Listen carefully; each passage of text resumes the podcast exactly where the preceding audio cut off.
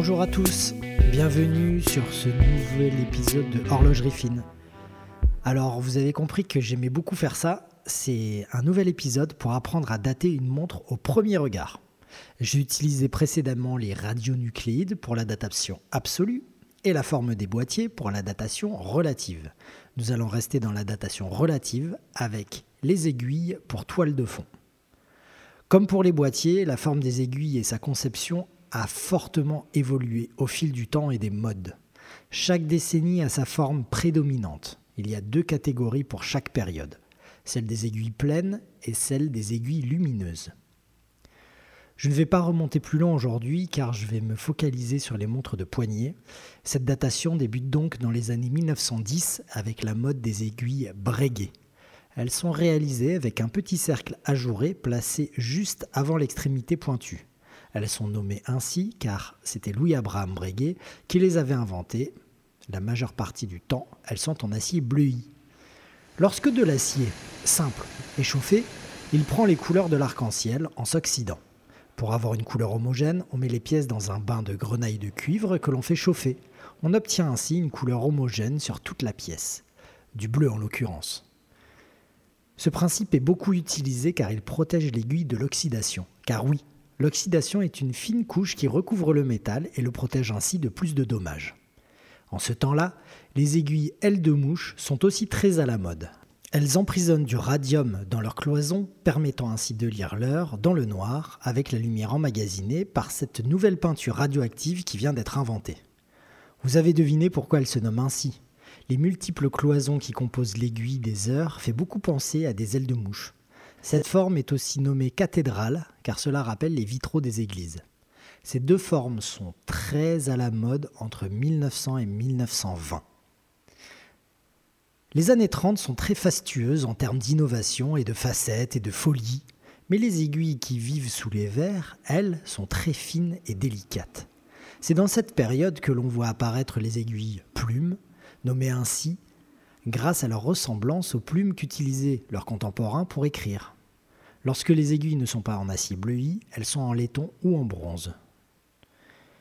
L'époque art déco est aussi caractérisée par les aiguilles droites, très fines, elles sont à l'opposé des boîtiers qui les entourent, qui sont souvent cossus et pleins de facettes. Les aiguilles luminescentes sont encore pour la plupart des ailes de mouche, bien que les seringues fassent leurs premières apparitions chez Movado. Au début des années 40, la guerre accapare les esprits et les designs novateurs se font rares, si bien que les aiguilles plumes sont toujours beaucoup chassées dans les montres de poignet. Mais le milieu de cette décennie apporte enfin sa réforme et les aiguilles feuilles de sauge font leurs apparitions. Ce sont des aiguilles droites, un peu plus épaisses à leur centre, leur conférant une petite rondeur tout en douceur, la forme d'une feuille de sauge, sans les poils. Elles sont très utilisées jusqu'au début des années 50. Petite précision technique. Les aiguilles sont chassées sur les axes, c'est-à-dire qu'elles sont rentrées en force sur leur support. Elles ne sont ni collées ni vissées. C'est pour cette raison que certaines fois, elles peuvent bouger, donnant ainsi des problèmes d'aiguillage et des heures aberrantes et difficiles à lire. Par exemple, si l'aiguille des heures est sur midi et que celle des minutes indique 15, il y a une des deux aiguilles qui a bougé. Peut-être toute seule suite à un choc, peut-être en touchant un index, peut-être pour une autre raison. Il faut alors la porter chez l'horloger pour identifier la cause et, cas échéant, resserrer le canon de l'aiguille. La guerre et les montres militaires, dont le cahier des charges imposait des aiguilles lumineuses, fut un vivier de nouvelles aiguilles au radium. La série des Dirty Dozen montre militaire fabriquée par 12 marques pour l'armée de Sa Majesté, en est l'image parfaite, car aucune de ces 12 montres n'a le même jeu d'aiguilles. On peut quand même attribuer aux années 40 un type d'aiguille lumineuse particulier, celui des aiguilles losanges, équipant les Compax de Universal Genève, les Chrono et les petites Gégères Lecoutre, et puis tant d'autres. Viennent ensuite les aiguilles dauphines, c'est la forme la plus utilisée, peut-être parce que c'est la plus belle. Toujours est-il que les premières aiguilles dauphines font leur apparition à la fin des années 40, mais inondent le marché au cours des années 50. Ce sont des aiguilles triangulaires, tout simplement. Omega équipe son modèle Centenary pour l'anniversaire du centenaire de la marque en 1947 avec des aiguilles dauphines en or massif. Ce modèle est un véritable carton.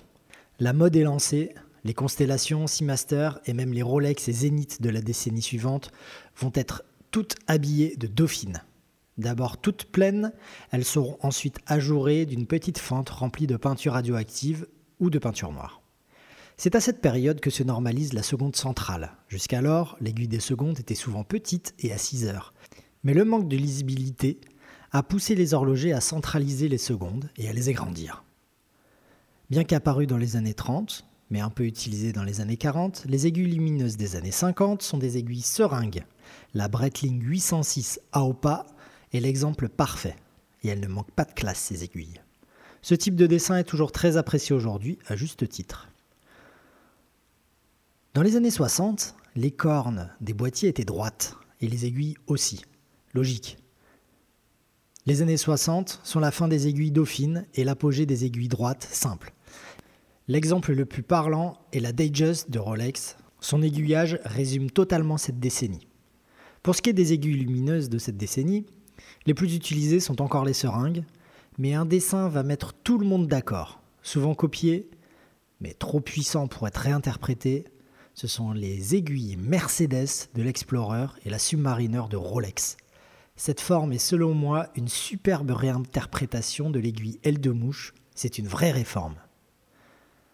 On peut résumer la suite et les années 70 ainsi. Tout est plus gros. Pour les aiguilles, c'est pareil droite et plus grosse. Un résumé des années 70. Mais le mélange des genres et des styles commence à ce moment et va s'accélérer pour ensuite devenir un gloubi-boulga indéfini. Et oui, cette datation relative aux aiguilles, comme celle liée au boîtier, se dilue à l'approche des années 80. Les marques furent en panne d'idées et aujourd'hui encore, les horlogers se servent des vieux pots croyant faire d'aussi bonne soupe. Mais c'est se fourvoyer. L'horlogerie d'aujourd'hui est devenue un karaoké, on recycle des vieux tubes pour masquer le manque abyssal de design novateur. Mais ça, c'est une autre histoire, une histoire de vieux con qui dit c'était mieux avant, mais quand même, c'était pas mal avant. Si vous voulez avoir plus d'images de toutes ces aiguilles, vous pouvez aller voir mon site web paulwissou.fr. A bientôt sur Horlogerie Fine. Merci beaucoup.